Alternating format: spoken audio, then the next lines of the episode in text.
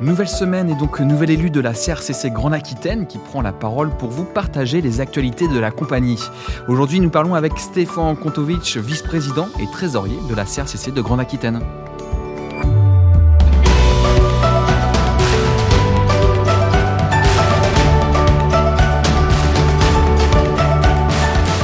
Bonjour Stéphane. Bonjour Ambroise. Quelle rencontre as-tu réalisée dernièrement avec les parties prenantes de la CRCC alors la dernière rencontre que j'ai pu faire, c'était il y a quelques semaines avec le président du tribunal de commerce d'Angoulême. Et nous avons discuté eh de l'actualité forcément de la crise euh, que, nous, que nous vivons avec le Covid et surtout des problématiques à venir concernant les remboursements des, des, PGE. Mais alors justement sur ce PGE, il se veut plutôt rassurant. C'est l'échange, il s'est tenu dans, dans quel propos? Alors dans l'immédiat, il n'y a pas de problématique particulière puisque on se rend compte qu'il n'y a pas vraiment eu de, de sociétés qui ont remboursé l'intégralité. Euh, donc pas de difficultés financières. Ceux qui pouvaient rembourser l'ont remboursé tout de suite s'ils ne l'ont pas utilisé. Le problème à venir, c'est pour ceux euh, qui trouvent que la durée euh, initiale est trop courte et qui voudraient bénéficier des 10 ans, mais il y a de nombreuses contraintes qu'ils vont rencontrer.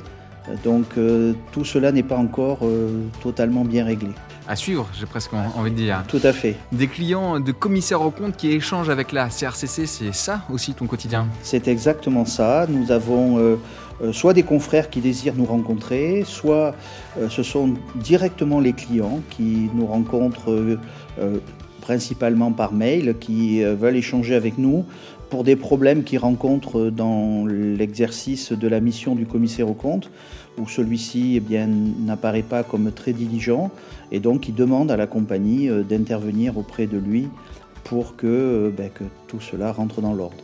Donc euh, on pourrait vous qualifier de médiateur dans ces cas-là? Dans ces cas-là, oui, tout à fait. C'est notre rôle initial, bien que dès qu'il y a un litige particulier et que ça doit aller plus loin, ben, c'est la CNCC qui prendra le relais avec le, le Haut Conseil du Commissariat aux comptes.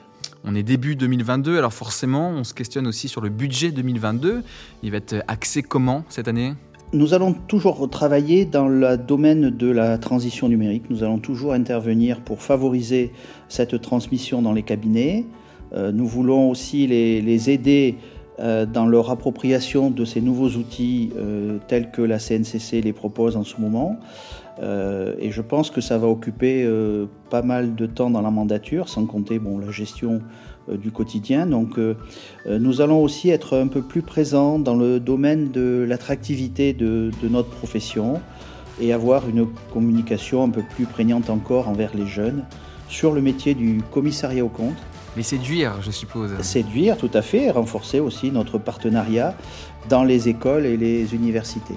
Ok, donc ça aussi on pourra suivre en, 2022, mais de toute façon on se reverra rapidement puisque ce podcast, euh, vu qu'il tourne d'élu en élu, on devrait se revoir d'ici deux mois et tu pourras peut-être déjà nous, révéler quelques infos. Alors oui, nous allons donc signer prochainement une convention avec l'IAE euh, de Bordeaux et euh, également avec Cage Business School dans les temps à venir.